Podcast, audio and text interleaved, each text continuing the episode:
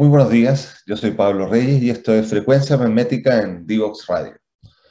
Ayer tuvimos probablemente la, elección más importante del siglo y probablemente una de las más importantes después del regreso a la democracia, después de la dictadura, eh, en el que se confrontaron de alguna forma dos posiciones que son dos visiones de país bastante distintas una de otra. Eh, una posición más conservadora, una posición que busca eh, mantener, buscaba mantener el control sobre ciertos derechos, sobre las formas en las que nos debíamos relacionar, y una, y una posición eh, que de alguna forma, con, con, lo que buscó al centrarse durante la segunda vuelta, eh, logró capturar de cierta forma todo lo que fue la, la, sensibilidad que hubo durante el plebiscito y el sí y el no. Eh, hubo un reconocimiento al avanzar en la medida de lo posible, hubo un cierto reconocimiento a la historia en, de que había sucedido en estos 30 años, de la cual el, el, candidato que ganó, Boric, había sido bastante crítico.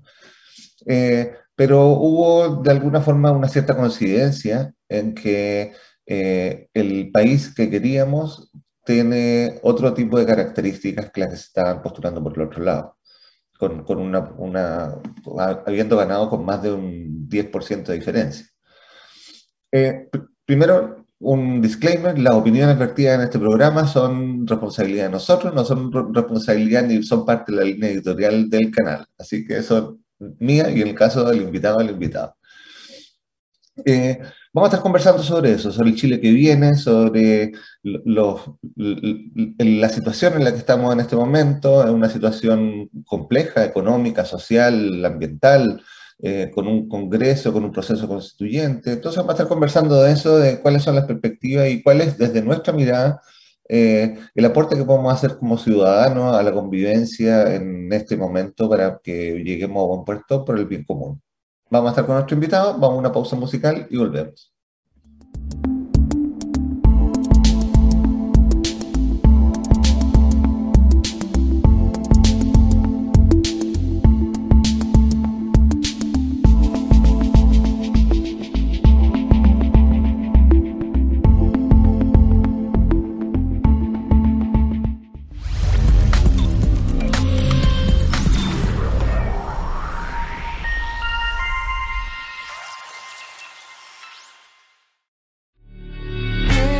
Para entender los desafíos de transformación de nuestra sociedad y de nuestras empresas desde una mirada evolutivo-cultural, conectamos cada lunes y miércoles a las 9 de la mañana en Frecuencia Memética con Pablo Reyes.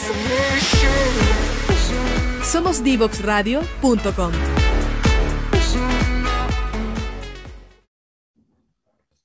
Estamos de vuelta en Frecuencia Memética en Divox Radio. Los invito y las invito a que nos sigan en nuestras redes sociales, en arroba Radio, en Facebook, Twitter, LinkedIn e Instagram, así como en nuestros canales de SoundCloud, YouTube y Spotify. También en nuestra página web www.divoxradio.com. Estamos con nuestro invitado de hoy, Omar Cid. Omar es consultor en innovación pública, ha trabajado en, todo el país con distintos servicios, servicios públicos y organizaciones privadas, digamos, tejiendo de alguna forma la, eh, la relación público-privada y ampliando los bordes de la gestión pública. Omar, muchas gracias por participar en este programa, por aceptar la invitación. Muchas gracias, un honor estar acá para conversar, me encanta conversar, creo que abre, abre mm, siempre abre posibilidades como si se conversa de cierta forma para mirar el mundo, para entender las cosas. Así que muchas gracias por la invitación. Estamos, eh, lo, decía al, principio, eh, ayer tuvimos la lección probablemente la más importante de este siglo hasta ahora, definitivamente en la que se, que se pusieron a la vista dos, dos formas de entender el país, dos formas de entender el país, dos formas de entender la convivencia dentro del país. ¿ya? Con, venimos de, tuvimos la, votación más alta desde que se, se, instaura el voto voluntario. Eh, el presidente elegido con la mayor cantidad de votos en lo que hay registro, es el presidente más joven. Eh, hay una serie de cosas que son, estamos en el medio de un proceso constituyente. Eh, Además que las dos posiciones eran bastante distantes, digamos, más allá de decir que estaban polarizadas, digamos, eran bastante distantes una de otra. Entonces, eh, ¿qué se está abriendo? ¿Qué, qué, visto que se está abriendo? ¿Cuáles son como estas posibilidades que aparecen en esta nueva configuración? ¡Wow! Eh, yo, varias, creo que varias cosas centrales. Una, una principal, bajo mi, punto de vista, eh, yo creo que hay una conversación central eh, de, del nosotros, de cómo respondemos al nosotros y de cuáles son las condiciones cuando decimos quiénes somos los chilenos, las chilenas. Eh, ¿a, qué, ¿A qué marco valórico estamos respondiendo? ¿A qué marco normativo? ¿Cuál es, cuál es, ¿Qué nos va a distinguir? Yo creo que hay muchas cosas que nos distinguen a los chilenos y las chilenas en este proceso de autocrítica, autoflagelante que hemos tenido, que tiene cierto nivel de argumentación de base que, sirve para entender ciertos dolores que tenemos, que arrastramos hace tiempo. Pero por otro lado, también hay elementos que son como positivos de lo que hemos logrado hacer, digamos. Hay elementos que hemos logrado eh, hacer como país, como nación, como institucionalmente, que, mm, tenemos que rescatarlos, eh, tenemos que mantenerlos o, incluso recuperarlos, reforzarlos, eh, y, que, y que, creo que hay una constatación de que eso es como un patrimonio que se, se, entiende mejor si soltamos la óptica individual. Yo creo que ahí hay una, ya no sé, no sé si es, complejo porque aquí se me enredan varias miradas, pero lo que yo creo que se está abriendo, yo creo que por mucho rato, bajo, yo insisto mucho que me bajo, bajo mi punto de vista, pero yo he notado que por muchas décadas, mucho tiempo, muchos años, la perspectiva vital del neoliberalismo en términos filosóficos, en términos de cómo entiendo la vida, cómo entiendo mis relaciones, cómo entiendo relaciones con los demás, con mis compañeros, con, mi, con mis colegas, con mis trabajadores, con, con, quien sea, sin darnos cuenta y no por ser malas personas, a, como que está debajo de la piel ya, es como este, esto del neoliberalismo, del sobreindividualismo, como que yo como individuo, si me guío por mis pulsiones, puedo llegar a un equilibrio vital, personal y también social, de aporte a la sociedad, que nos podría llevar al desarrollo. Eh, yo así, hay muchas cosas que conversar, pero si yo lo pudiera eh, abreviar en caricaturas, en reducciones que pueden ser bien discutibles y ahí da, para más, pero tengo la impresión, por ejemplo, que una buena cantidad de los votantes de un candidato eh, online que tuvimos, ¿cierto? Con Parisi, hay, el perfil, hay una interpretación del perfil de, esas personas que seguían a París y que votaron por París, que eran personas que de cierta forma serían comprados, serían convencidos de que, de que actuar en forma de buscar el éxito personal era el camino. Eh, y que muchos de ellos, muchas de las personas que eran eh, seguidores de París lo habían logrado, tenían su casa, tenían como que todas esas demostraciones de, de elementos que me daban el estatus social, de pertenecer a algo, de ser alguien, de tener identidad, de sentirme desarrollado, lo tenía, lo había logrado, pero no lograba pertenecer. Eh, y ahí habían como eh, un, conflicto eh, con, este, con esta estructura política. Y ahí cuando hablo, hablo de política es como la política entendida no, de partidos, sino como de el orden, de quién domina, cuál es la estructura, que está toda difusa, está toda... Yo, tengo una explicación, pero para, para muchos de nuestros conciudadanos y conciudadanas, el, por ejemplo, el término política es sinónimo de partidismo y de intereses particulares personales. La, hay una degeneración de, de, cómo entendemos la sociedad, cómo entendemos nuestra relación con los demás, que yo creo que espero, porque hay mucha más esperanza que, que certeza, que se empieza a abrir, digamos, esto es como cómo estamos entendiendo mi éxito y cómo entiendo el éxito de los demás y cómo eso me beneficia a mí, cómo yo podría contribuir a, a, una concepción colectiva, ¿ya? Em, yo creo que queda harto camino, yo creo que estamos recién, esto, esto de ayer fue un hito en términos políticos nacional, yo creo que va a dar para toda la semana para, para análisis y todo, pero yo creo que es un, un fenómeno generacional, hay un fenómeno eh, de mucha tensión, que todavía estamos en riesgo porque Chile está en Sudamérica, tiene una estructura cultural patronal, rentista, extractiva, políticamente oligárquica, eh, que, que, está todavía está presente, digamos, está viva, eh, va, a jugar, va a seguir jugando, y comenzar a entender el país en un nivel competitivo, eh, como país a nivel, del, a nivel internacional, cuidando su biodiversidad, expandiéndola y al mismo tiempo generando desarrollo socioeconómico, es un desafío no menor, digamos, es grande el desafío porque exige comprender culturalmente y políticamente que hay ciertas cosas que tenemos que pensarlas juntos, discutirlas, dialogarlas, eh, a todos y a todas. Eh, eh. entonces, esas prácticas en Chile no las tenemos todavía instaladas. yo, yo tengo incluso ese fallo, digamos, yo tengo ese defecto que en muchas conversaciones no, no se logra establecer un diálogo para llegar a un estado superior, ¿ya? sino que es una conversación de intereses particulares, personales. ¿ya? Bueno, si te contesto la pregunta, son muchas cosas que se abren. Yo creo que hay, un, hay, un, hay una, una, apertura en una conversación que, que, es cómo podemos construir algo que es difuso, que es efímero, pero que habla de un colectivo, de un nosotros, frente a un conservadurismo que parecía que hablaba de una patria para todos, bajo mi punto de vista, pero en su estructura socioeconómica lo que validaba era el, que el interés individual estaba por sobre el interés colectivo. Eh, yo creo que yo tengo esa lectura, digamos, que hay una, hay un, una tensión que se abrió a que hay que privilegiar los intereses colectivos conversados, dialogados, y no, no creer que eh, ese paradigma de que mi interés privado, personal, nos va a llevar eh, necesariamente al desarrollo.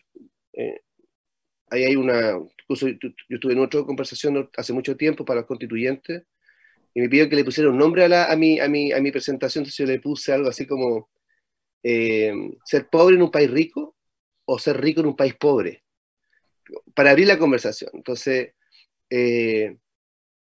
si yo no tengo recursos, posibilidades, contactos, dónde es posible que yo pueda salir adelante como persona en función de mis talentos, mis capacidades, lo que yo podía aprender.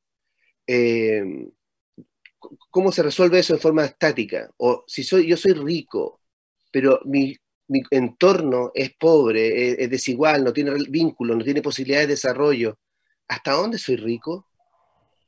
¿Cuál ¿A qué estoy apelando? ¿A ¿Cuál es el concepto de bienestar, de riqueza, de felicidad a la que estoy apostando? ¿Es solo? ¿Es, es en soledad? ¿O es con alguien? Entonces ahí hay, yo creo que hay un, yo creo que esa es como mi, una, una primera respuesta. Aquí, en, en, teoría evolutiva, se habla de la selección multinivel, y que tiene que ver con, con no solamente la selección por adaptación, sino que la selección jalonada por colectivos. Un, en, el impulso egoísta, eh, en, cuando estamos jugando individualmente, es, muy probable que funcione, es muy probable que genere resultados, es muy probable que genere mejores resultados para el individuo egoísta que para el individuo que opta por el altruismo cuando estamos hablando individualmente. Pero genera soluciones no óptimas, eh, genera desigualdad, acumulación, eh, malestar social, genera definitivamente que algunos se queden fuera y que la, torta no alcance.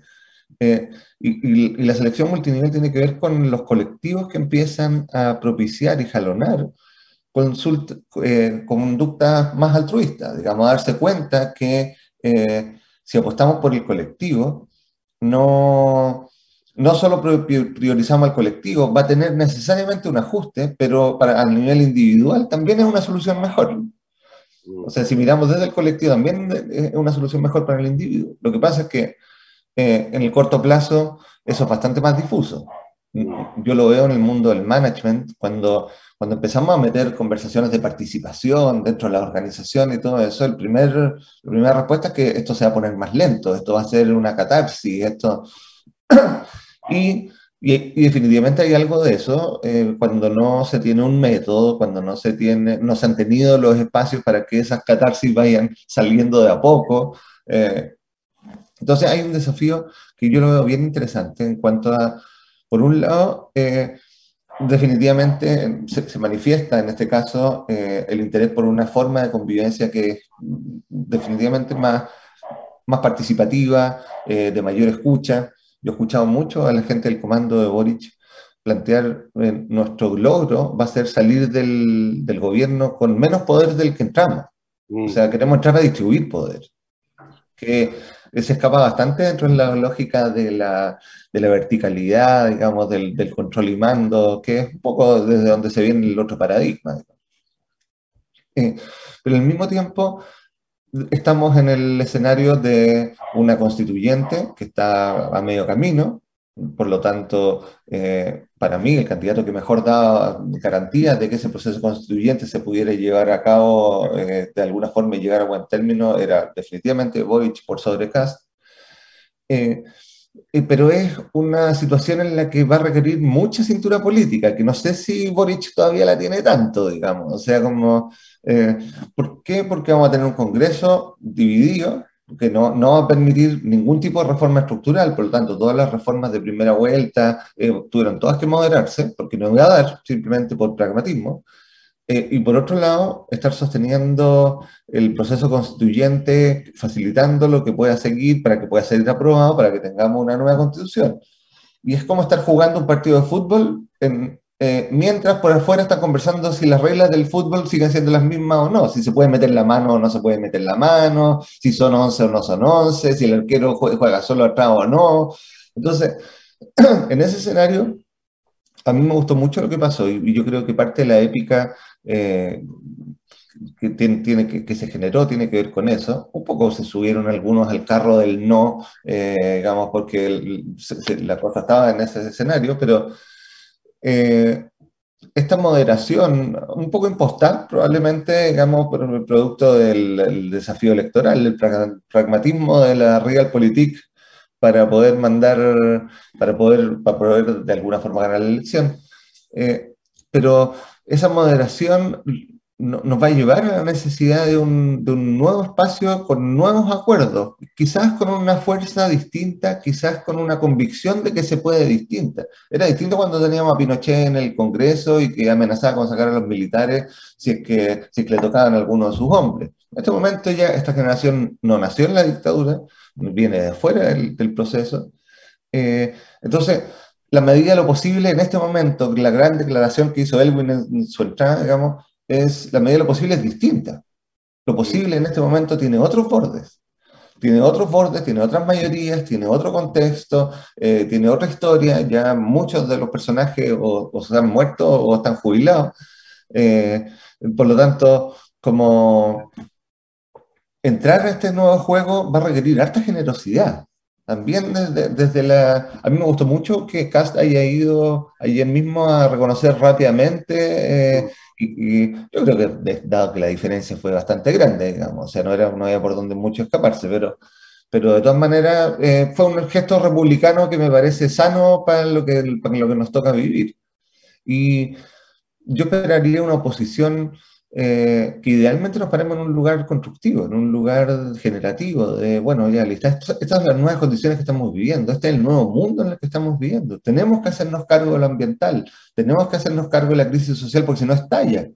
Eh, y, y, hay un sector que se dedicó a, a, frenar, frenar, frenar hasta que la cosa reventó. Porque si miramos el gobierno de Bachelet II, eh, muchas de las reformas que se están conversando ahora venían planteadas ahí empezamos a mirar para atrás también, muchas de las, y, se frenaron todas, con la misma, con el mismo miedo a que al, comunismo, con el mismo miedo a que se iba a romper la familia.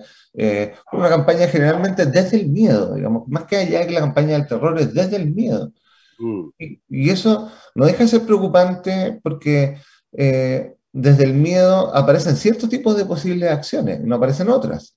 Eh, es más difícil escuchar, es más difícil conectar, es más difícil validar, va a parecer defenderse, va a parecer atacar, va a parecer como querer arrancar. Hay muchos que están gritando ahí por los medios, sí, nosotros nos vamos ahora. ojalá, digamos, que el que se quiera ir se pueda ir y el que, el que quiera entrar pueda entrar, no como fue en dictadura cuando nos dejaban afuera sin poder entrar, digamos, a libertad. Entonces, si se quiere salir o entrar, que lo haga pero, pero se, se, va a requerir a todos y a todos. Y ese es el llamado que yo siento que hizo Boric en esta, en esta segunda tirada. Eh, me alargué, vamos a ir a pausa eh, comercial y volvemos con nuestro invitado de hoy día. No te quedes fuera. Conversaciones de futuro para Latinoamérica. Latinoamérica. Cada martes y jueves a las 9 de la mañana en Latam 2050 con Ángel Morales. Somos divoxradio.com.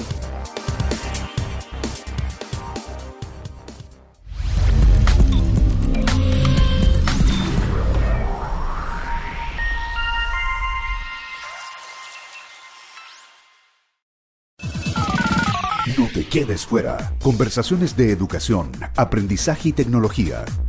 Cada lunes y miércoles a las 15 horas con Nicolás Soto en Tareas de Tecnología. Somos divoxradio.com.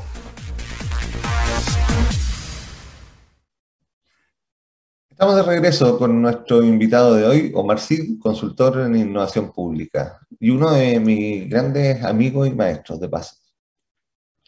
Cid, eh, estábamos en la conversación. Cambio cambio de escenario, cambio de contexto, eh, nuevas, nuevos desafíos, nuevos desafíos de gobernanza. Vamos a ver qué pasa con, con, La primera gran declaración va a ser la constitución del gobierno. Ahí vamos a ver cómo, qué, qué pasó con estas fuerzas que se subieron, cuáles son, los, cuáles son las apuestas que ahí hay, qué tanto resquemor sigue habiendo en esa historia, porque una cosa es, es haber parado el, el, discurso de los 30 años y otra cosa es no, sé, no tenerlo todavía ahí como a la vista. Que yo creo que más allá de la, el, del autoflagelo, que, que yo, yo, lo encuentro un poco descuadrado, lo, lo, que ha sido la crítica de los 30 años, eh, más allá de eso, es bueno para tener a la vista cuál es el borde de lo posible y, y no, no, no, no, conformarnos con el borde de lo posible, digamos, eh, desde abajo. O sea, eh, tenemos la posibilidad de, que, de correr el borde de lo posible para todas y todo. Sí. ¿Cuáles son los desafíos que estás viendo tú como centrales? No, hay muchos desafíos, claro, y desafíos importantes bajo mi punto de vista que son más a largo plazo incluso del gobierno recién electo, que tienen, por ejemplo, que ver, voy a dar, varios, voy a dar un ejemplo, voy a dar un, ejemplo y, escuché una frase de, de, del presidente electo con la cual voy a cerrar mi interpretación.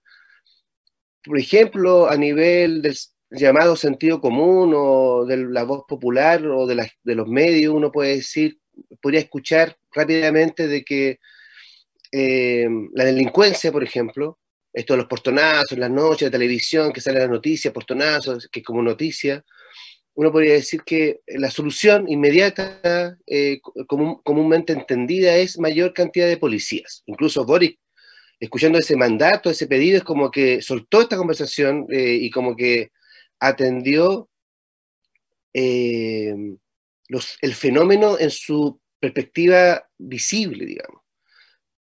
Pero, pero yo creo que lo que se entiende por las raíces de la delincuencia, como muchos otros problemas de, salud pública y de convivencia, hay que ir río arriba, hay que subir el río. Cuando en, la, en los medios eh, aparece que los delincuentes y antisociales eh, con inusitada violencia atacan a personas inocentes para quitarles lo suyo, eh, con esfuerzo su auto, su negocio, es un discurso que prende rápido, porque como estamos cada uno solo defendiendo lo propio, estos delincuentes, este enemigo que hay que eliminar, tiene 14 años, tiene 15 años, tiene 12 años, tiene 16 años, ¿de dónde vienen? ¿Quiénes son? ¿Por qué están ahí? ¿Por qué no están estudiando? ¿Por qué no están desarrollando un talento, un talento deportivo, artístico? Entonces, ahí yo creo que hay un, hay, un, hay un dolor y una interpretación que es compleja, es sofisticada, porque no, porque no basta con que tengamos vacunas para, por ejemplo, la, que sirven mucho, igual que los carabineros, la policía, para mantener orden público, pero no apunta a las causas profundas de qué está generando que mueran más de 45 mil chilenos directamente por el COVID tengamos otros problemas de salud y que esa tasa de muerte se concentra en sectores populares, que no viajan a Francia, a Europa, a África, sino, o por trabajo, por lo que sea, sino que se, se contaminan en Chile. Entonces, y ese es un, este ejemplo de coronavirus, de la, de la pandemia, es un ejemplo de muchas otras enfermedades por las cuales una parte de la población en Chile eh, pierde años de vida o pierde calidad de vida o pierde capacidad productiva, o pierde, pierde, eh, y, hay, eh, y eso es muy desigual en Chile. Entonces, ir a como a los bonos, por ejemplo, ¿no? Si le van a dar bonos a los viejitos para que ellos estén mejor, no, si están solos, están en la soledad, no es, es, sí, se necesitan recursos, por supuesto, pero es otra la conversación, es más profunda. Yo, a mí me parece como, como, como que el, gran desafío es que ojalá se comience con este tema de entender que hay fenómenos en Chile arrastrados que requieren una mirada más integral, más evolutiva, eh, más estructurada, porque requiere ir arriba arriba, requiere que, que, no, por ejemplo, tema productivo, tema extractivo, eh, no es llegar y, o fenómeno, fenómeno, educativo, no es llegar y pasar un, un país innovador, para algo de innovación, ¿cierto? Que es innovador, que se agrega valor a los productos, que se exporta una eh, mayor inteligencia, exportar inteligencia, exportar patentes, no exportar eh, volumen, sino que exportar patentes, exportar conocimiento, conocimiento colectivo, pero para lograr eso necesitamos hacer muchas transformaciones porque en este momento, hasta hoy día, hasta hoy día, hoy día, hasta el 20 de diciembre, el 70% de la población que asiste a programas educativos o de capacitación, hay un porcentaje alto de esos niños y niñas en que en forma neta estamos perdiendo talento. Talento, estamos perdiendo talento. O sea, eh, hay una, y que eso quería terminar con las frases como, es un poquito de panfletera, pero que a mí me, me, me coincide como esto, Boris dice en un momento, la patria del hombre es su infancia. ¿Ya?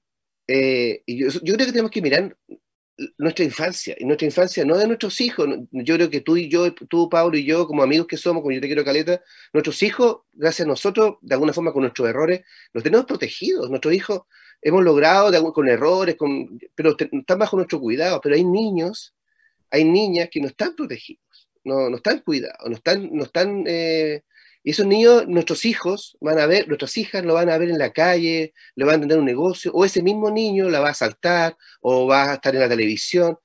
Entonces, esa pérdida de visión de que esos niños también son nuestros niños, no son nuestros hijos, eh, pero son nuestros niños. Eh, y ahí yo creo que hay una, una, perspectiva de que tenemos que apuntar a problemas complejos en la primera infancia, en términos de educación, de delincuencia, de, de talento, que en algún momento promuevan que estas mismas niños, estas mismas niñas puedan desarrollar cosas valor, de valor, que son cosas de valor, proyecto artístico, música, poesía, convivencia, diálogo, y que no va a ser perfecto, ¿no? Pero va a ser una fuerza de, de podríamos decir, ecológica, no sé si la palabra ecológica puede cubrir todo, pero es como ciertos vínculos entre nosotros que somos diversos que permiten que el bosque funcione como bosque y no como plantación, eh, y que cada uno de nosotros está en una sutil red de convivencia que nos permiten aprovechar mejor nuestros recursos, nuestros activos, nuestros recursos naturales, nuestras capacidades, nuestras competencias, nuestro conocimiento, no sé, nuestra forma de hablar. Chile tiene una forma muy rara de hablar, muy, eh, somos muy poetas, andamos inventando, inventando palabras. Entonces yo creo que ahí hay, una, una hay un, un reconocernos de hasta, hasta dónde llega el nosotros y cómo incluimos, no a los que están ahora en este momento con sus dolores, con sus falencias, con su, con su ceguera, las mías, la de nosotros, sino a los que vienen a futuro. O sea, eh, no sé, imagínate que en cuatro años más, cuando termine este gobierno de Gabriel Boric, van a salir del sistema educacional chileno cientos de miles de niños y niñas y actualmente, que es una cifra para mí del terror, el 70% de los niños y niñas con título universitario no entienden lo que leen. Antes la cifra era como los niños que salían de la enseñanza básica, que la enseñanza básica, esos niños no entendían lo que leían, no podían seguir una instrucción escrita. Pero ahora hay niños y niñas, yo digo niños y niñas porque yo solo hemos conversado para este tema del liberalismo, liberal, pero liberal de los 21 para arriba ¿ya? O sea, no le puedo pedir a un niño que decida que tenga autonomía para decir lo que quiere, pero de 21 años, si invertimos en ella, podemos apostar a que esa persona va a tener ciertas posibilidades de poder elegir, ¿ya? Pero eh, el 70% de los niños y niñas con título universitario no entienden lo que leen en Chile. ¿Cómo podemos generar una, una, una, una economía para de innovación que innova y genera valor y que por lo tanto es más tranquila, porque si somos innovadores como sociedad, como país, como economía, el temor a que, eh, que, venga el caos, que haya mucho desempleo, que, que, hayan, que hayan industrias que fracasen, va a ser mucho menor porque vamos a tener diversificada la economía y nuestras posibilidades de adaptación a una velocidad que, claro, vamos a estar frenados, vamos a estar en, estrés, pero no vamos a tener ese miedo vital de que vamos a morirnos de hambre, ¿ya? o que vamos a estar en un conflicto, porque a eso apela el miedo. El miedo el miedo como, no quiero entrar en la, campaña política del, miedo, pero el, miedo a nivel cultural tiene, apela a, lo que tú decías en algún momento, como a, a reacciones que va a depender del nivel de conciencia que tiene la persona. Eh, entonces, si para mí lo más importante es mi familia, mi familia, mi familia, y no veo a nadie más, y me están diciendo que hay una cierta cosa de riesgo de que aumente el desempleo, yo tiendo a, a ser más conservador, no por, ser mal, no por ser mala persona, sino que es lo que yo alcanzo a ver, lo que yo alcanzo a entender. Eh, bueno, por ahí yo creo que hay, desafíos que, como ya te, llevaste a la conversación evolutiva, hay conversaciones que hay que sanar, reestructurar, para poder acceder más fácilmente a una gestión de la diversidad compleja, sofisticada, difusa, que nos permita tener cierta cantidad de logros ya sociales, económicos, educativos, de convivencia, y errores, eh, fallas, pero que nos permitan instalar una práctica que se haga invisible, que se haga, que sea parte de nuestra forma de convivir, de actuar, de trabajar, de, participar. Eh, y eso se puede lograr, pero toma mucho más tiempo del que estamos acostumbrados. Quizás si lo hacemos en forma muy efectiva, tomará 12 años, que puede ser mucho tiempo, pero en términos de evolución social, de evolución cultural, si lo hacemos en 12 años, vamos a tener más o menos las piezas centrales de cómo queremos conversar, de qué, queremos hablar, ¿ya? Eh, o cómo, más que, más que sobre lo que queremos hablar, a mí me interesa mucho de cómo estamos hablando, de cómo estamos conversando, de cómo nos estamos entendiendo. Ya, bueno, por ahí. Sí, hay, hay, hay algo que, que, a mí me, que va, que va, bastante amarrado, digamos, como si, si vemos lo, lo, que era la, apuesta del candidato Cast, eh, tiene, tiene muchísimo de no valoración de la diversidad. Mm.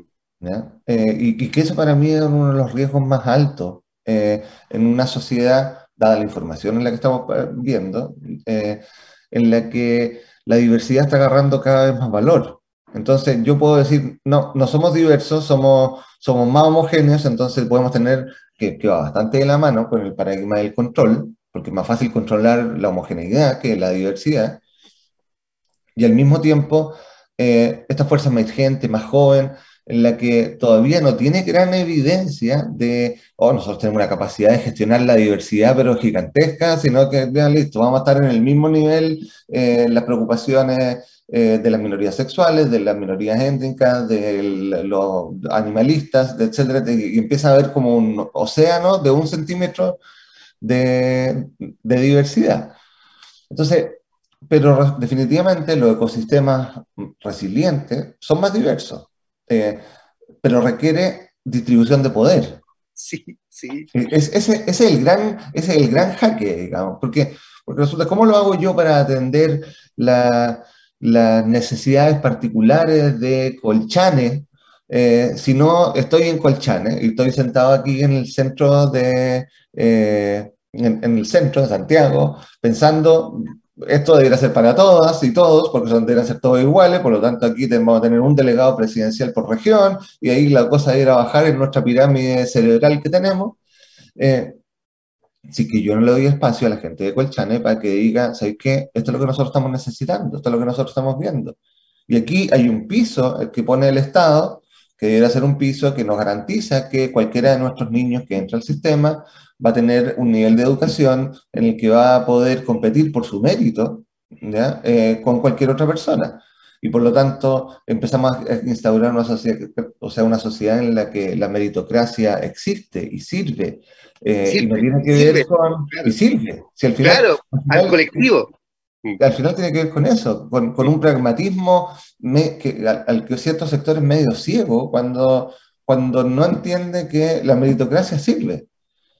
Y que resulta que a mí me conviene tener en mi directorio a una persona que llegó ahí por mérito, eh, más que a mi pariente, porque resulta que muy probablemente que mi pariente rápidamente me encuentre la razón a mí, terminemos pensando más o menos igual, terminemos llegando a la misma solución eh, que otra persona que tiene un recorrido educativo, que tiene un recorrido de resultados, de impacto, de acción, para poder decir, ¿sabes qué? Miren, miremos esto otro también.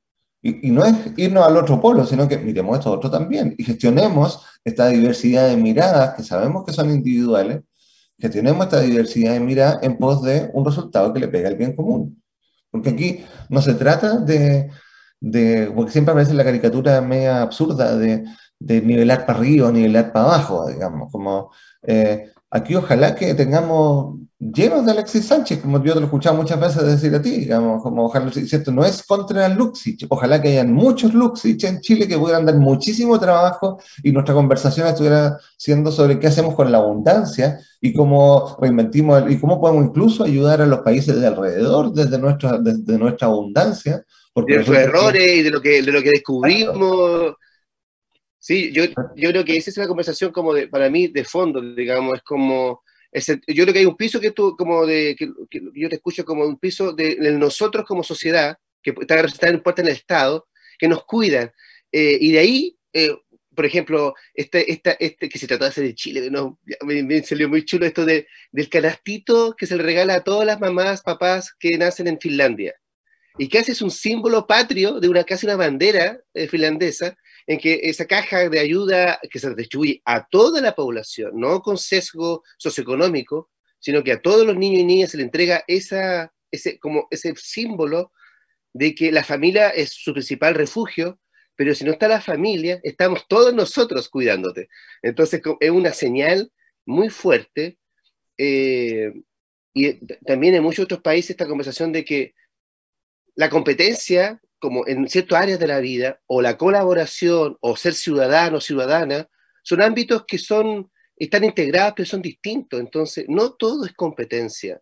Eh, no, no parte la competencia en, en, en, en, en, los, jardín infantil, en la básica, eh, puede partir a los 12 años, en algunas cosas, en algunos ámbitos, pero la principal transferencia que tenemos que hacer a los niños y las niñas es que estamos haciendo un colectivo en que tu desempeño personal, si te conviertes en Alexis Sánchez, si te conviertes en Mata, si te conviertes en, un empresario, una empresaria exitosa que nos colabora a generar valor económico, o a un, no sé, a un, a un ecologista, a una ecologista, estamos generando resultados que nos permiten que esta, esta, mm, las ventajas de trabajar colaborativamente sutilmente empiezan a generar efecto. Es muy, ¿cómo lo podría explicar? Es como, como andamos buscando rápidamente el shot como instantáneo por nuestro pensamiento lineal, por muchos paradigmas que tenemos, como que la solución o e, el, e, este tema, nosotros podemos tener un nivel de convivencia que sutilmente vaya corriendo los márgenes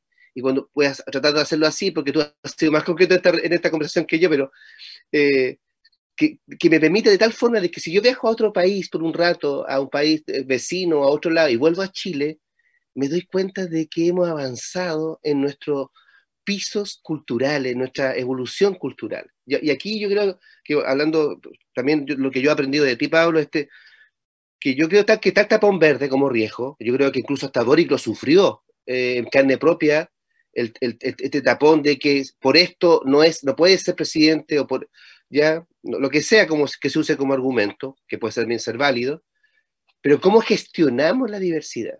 ¿Cómo, ¿Cómo logramos que la diversidad, porque hay diversidad, como decías tú, que es como del momento, pero hay, hay otras que tienen muy raíces profundas, ¿ya? Eh, la, misma diversidad, la misma diversidad, la biodiversidad. El otro candidato planteaba que los seres vivos que coexistían con nosotros, los seres humanos, tenían que pagar.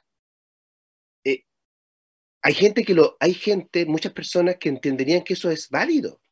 En la perspectiva antropocentrista, humanista, de ser la especie que domina el resto de, las, de la vida y que la vida le sirve a, a nosotros como ser humano, tiene 500 años. Entonces es como una verdad revelada que como es obvia, digamos, es obvio que los animales son, no, están al servicio de nosotros, los seres humanos. Entonces, tener una comprensión eh, con la biodiversidad es mucho más crítica o central que incluso los ecologistas más acérrimos, digamos, incluso es mucho más eh, importante que un discurso político del momento, es una conversación gigante. Eh, o sea, en este, ahora en este momento, ahora, hoy día, en esta hora, estamos, perdiendo, estamos perdiendo especies que nunca hemos conocido. O sea, se están quemando bosques, se están quemando, se están haciendo arrastre en la, pesquería, en que se están eh, eh, muriendo las últimas especies, las últimas eh, em, unidades de especies que no alcanzamos ni a conocer. O sea, nuestro frenesí por extraer recursos naturales y recursos vitales de la biodiversidad está haciendo un daño que, em, no sé, no, no, no sé, no, no, sé si responde a que tengamos que responderlo como ser humano desde el punto de vista filosófico. Es mucho más grave que eso. Es mucho más que nuestra mente entendiendo el daño ecológico. Es, una, de, es, de una dimensión en que nosotros como, como especie no alcanzamos a dar cuenta del daño que estamos ocasionando. ¿ya?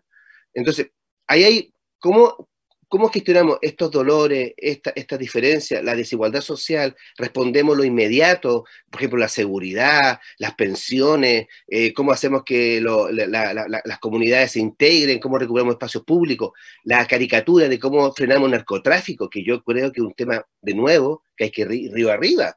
Eh, la pérdida de confianza en las instituciones, eso no se resuelve rápidamente con una declaración pero yo creo que todos esos desafíos, dependiendo de su magnitud, requieren que aprendamos a gestionar. Creo que más, ¿cuánto termino, Pablo? Yo creo que es mucho mejor aprender con errores a gestionar la diversidad que tenerle miedo y, que el miedo nos domine y, que, y quedarnos en el paradigma antiguo de que las antiguas soluciones o una solución o un salvador, salvadora, va a traer la respuesta. Yo creo, que, yo creo que tenemos que hacer el ejercicio fallido, el ejercicio con errores, el ejercicio de aprender a construir, eh,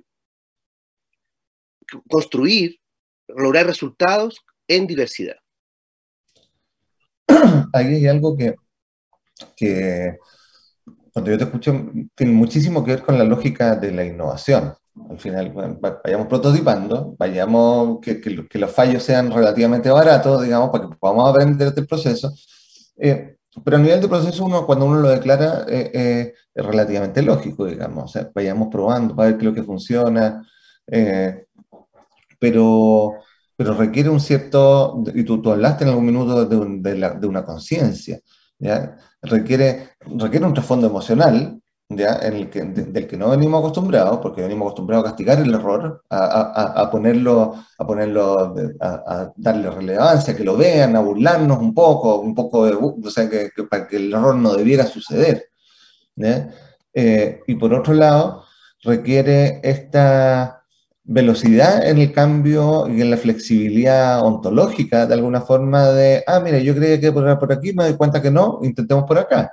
Y que es un movimiento bastante adaptativo. Y para la velocidad que estamos viviendo de cambio, lo que uno necesitamos en este momento son movimientos más adaptativos. O sea, que, nos permita, porque definitivamente para las problemáticas que estamos enfrentando, eh, las soluciones que están construidas ya no son, porque esto es un emergente de las soluciones construidas, digamos. Entonces, requerimos pasar hacia otro estadio.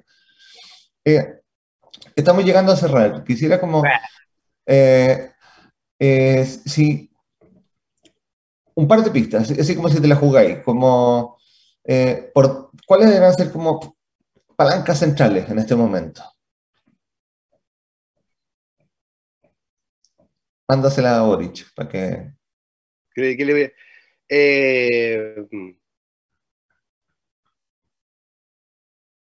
yo, yo, creo que yo creo que el, el, diálogo constructivo, el diálogo, el diálogo no de para para llegar a un acuerdo que suelte la conversación, sino que un diálogo en el que se permita mirar eh, aspectos que son relevantes en nuestra evolución socioeconómico-cultural, por ejemplo, la infancia.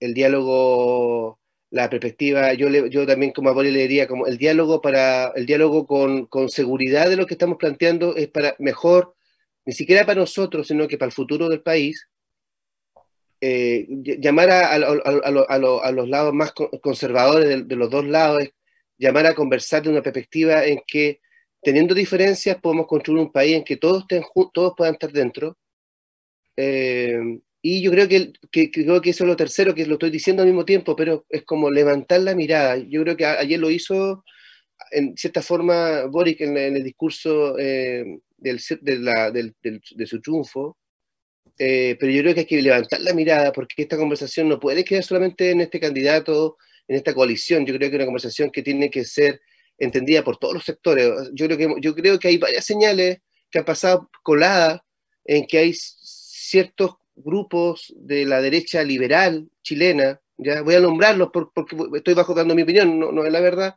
Por ejemplo, Briones. Briones ah, yo creo que es una señal importante que Briones no se apoyado a Cas. Yo creo que, que él sin apoyar, sin ser de centro izquierda, sin ser ni siquiera cercano al centro, que él plantee una conversación en que hay valores que, no, que, que él no, comparte, yo creo que facilita que tengamos un gran espacio mayoritario muy grande, del 90-80%, en que tengamos acuerdos centrales.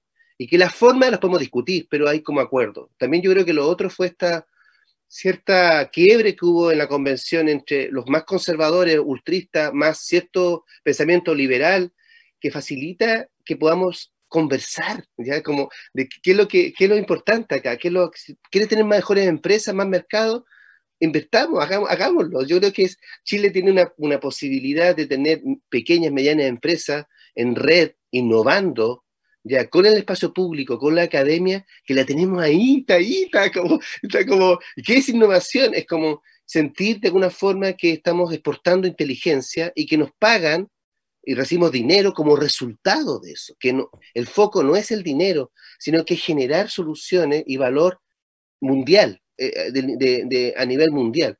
incluso proteger nuestros bosques o regenerar nuestros bosques ya podría constituir un valor de exportación, en que en términos de que podrían venir a Chile eh, visitantes a conocer una naturaleza que no existe en otra parte del mundo.